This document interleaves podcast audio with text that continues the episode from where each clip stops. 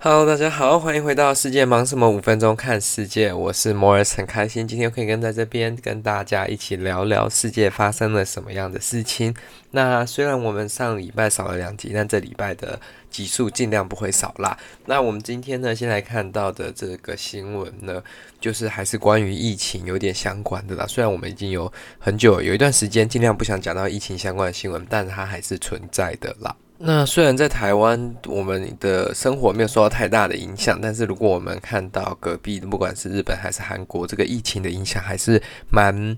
明显的，就是他们的。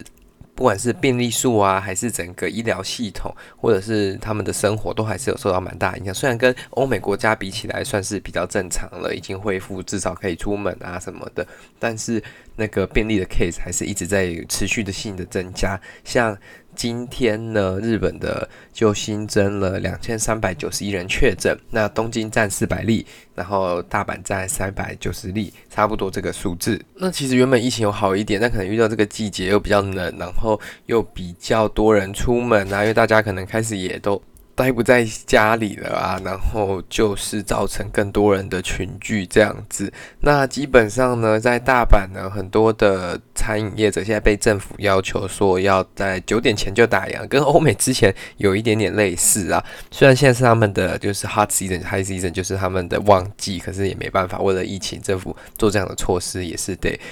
乖乖配合啦。那比较有趣的是，我们在看到东京有很多水族馆嘛，那其中有一间某一间水族馆呢，它虽然还是在持续营业中，那它就是转一些比较严格的进出管制措施啦，让大家比较安全一点点，不管量体温啊、戴口罩等等。那它最重要的是，因为过去二十年每年圣诞节的时候，他们有一个很特别的秀，就是。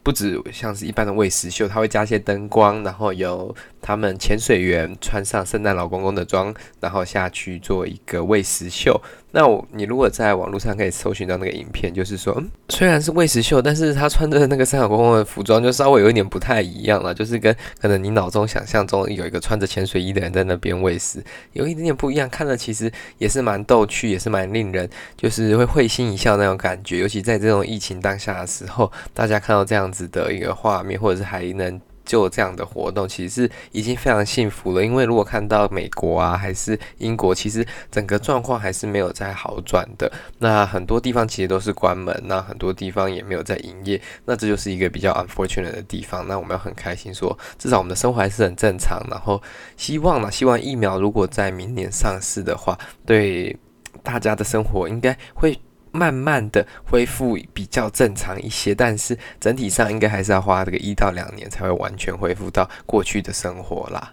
那第二则新闻一样是来自路透社呢，我们看到的是关于猪的新闻。那跟上礼拜讲到所谓的莱克多巴胺猪、莱猪是不一样的议题，今天没有在丢内脏这种东西了，今天是比较正常一点相关的议题啦。然后这个呢也是比较。令人振奋吗？还是说比较 positive 的一个新闻啦？就是有一间在做这种专门喂猪哦、专门养猪的这种机器的一间巴西公司呢，他们的业绩疯狂成长。就是在过去呢，他们就成长了大概四百趴，就是从疫情到现在，它的业绩是疯狂的成长。那它这个喂猪的机器有什么不一样呢？那我们首先要先来想象一下那个喂猪的画面，不知道大家记。不记得，还是说就是有没有印象？在新闻上你看到那种喂猪的画面，就是有人捞他们的饲料给他们吃啊，还是捞那一种馊水给他们吃，然后让他们去吃这些东西长大。那通常呢，这些猪都是被关在两旁的笼子嘛？那这些饲养员就要哦捞这样一排一排一排捞过去，或者是他们比较快一点，可能搭在那个车子上面这样捞给他们。但是这还是蛮花时间，也需要蛮多人力的啦。那你也不知道说哦，每一只猪今天要吃多少它才够，然后你就是基本上你就捞了。基本上要到他们那个沟槽满了，你才会换到下一个这个圈养区下去这样子。那这个机器呢，它叫 Robo Argo，Robo Argo 这个机器呢，就是专门在帮助这些猪农呢，就是减少跟猪接触的时间，也减少人在那个农场里面群聚的时间，因为它会自动喂猪，就是你只要把这个饲料放在这个车上面，它现在小小台的，就你就把它想象就是一台迷你高。比高尔夫球车还小，就那种工厂会有的那种小车啦。那它就是把饲料装着，然后它会一排一排这样喂过去。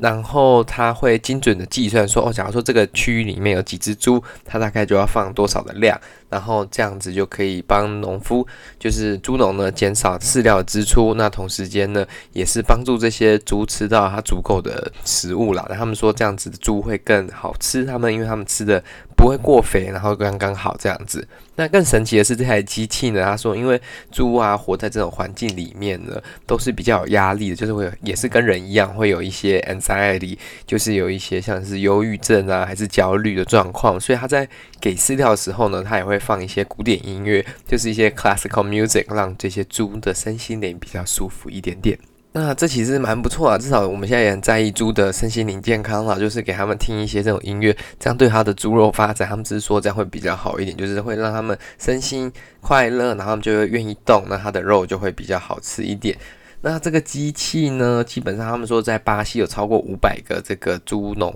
在使用，那他们一个月是以基本上快要到百台的速度在贩卖这个机器的，然后。呃，这个其实是蛮恐怖的一件事情，因为他们这种机器也不便宜啦，所以这也是一个给他们很特别的一个机会，让他们的这种机器呢能获得更大的市场。因为过去可能农夫都会想说，哦，那我就直接自己喂就好了，我请人来喂就好了，何必买一台这么贵的机器嘛？那这就是一个契机了啦。